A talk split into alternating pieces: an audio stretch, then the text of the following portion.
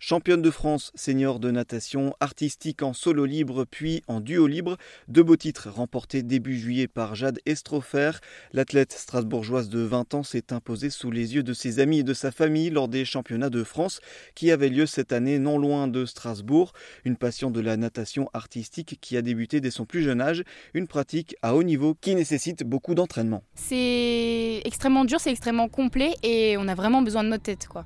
Il faut vraiment réfléchir à ce qu'on fait. On ne peut pas balancer les jambes comme ça. C'est pas juste physique, c'est aussi un alliage avec, euh, avec le mental et la réflexion. Quoi. Comment ça se passe une semaine de préparation? Qu'est-ce qu'on entraîne en fait en natation artistique pour être euh, apte euh, aux compétitions? Alors, en début d'année, on fait beaucoup, beaucoup de natation, de natation course simple, beaucoup de chrono, de sprint, d'apnée. on reprend beaucoup de jambes, beaucoup les bras pour reprendre les muscles. On a aussi de la préparation physique à côté, une à deux fois par semaine.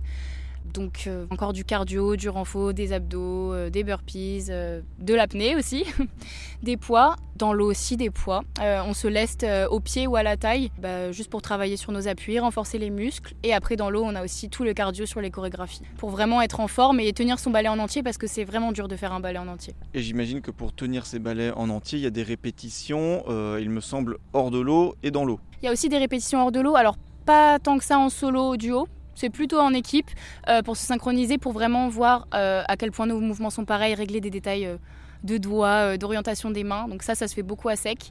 Et après, le gros du travail, c'est quand même dans l'eau. Parce que vous avez dû aussi vous, synchroniser avec quelqu'un, puisque vous avez aussi été championne en, duo. Comment on arrive justement à avoir cette, complicité-là, cette, synchronisation des mouvements? Alors déjà, faut très bien s'entendre avec sa duettiste et on avait eu beaucoup de chance avec euh, Morgane, donc ma duettiste, c'est qu'on nage de la même façon.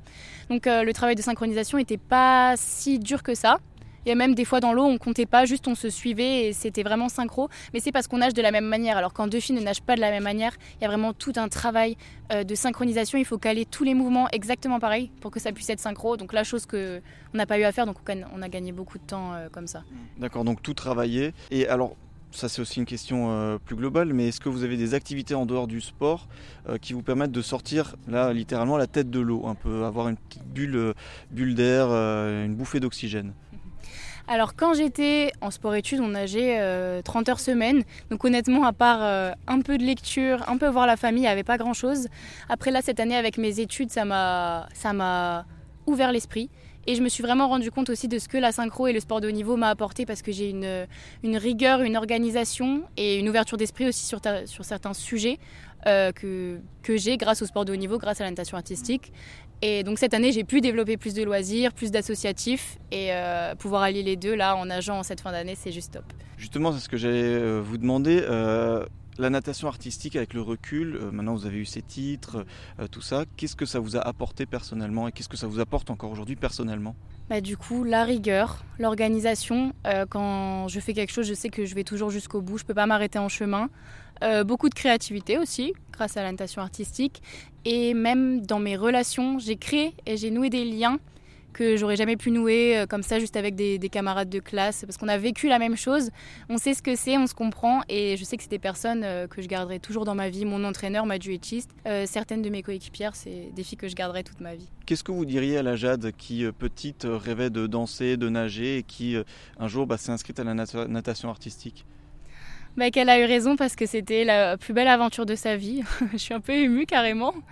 Euh, ça m'a apporté tellement de choses. Je suis tellement fière de ces équipes de France, ces titres de championne de France. Maintenant, c'est la fin. il est temps de s'arrêter et de passer à autre chose, mais c'était juste la plus belle aventure de ma vie, en tout cas pour l'instant. Et elle le promet, elle n'arrêtera pas le sport, elle continuera d'en faire, toujours pour rester en pleine forme.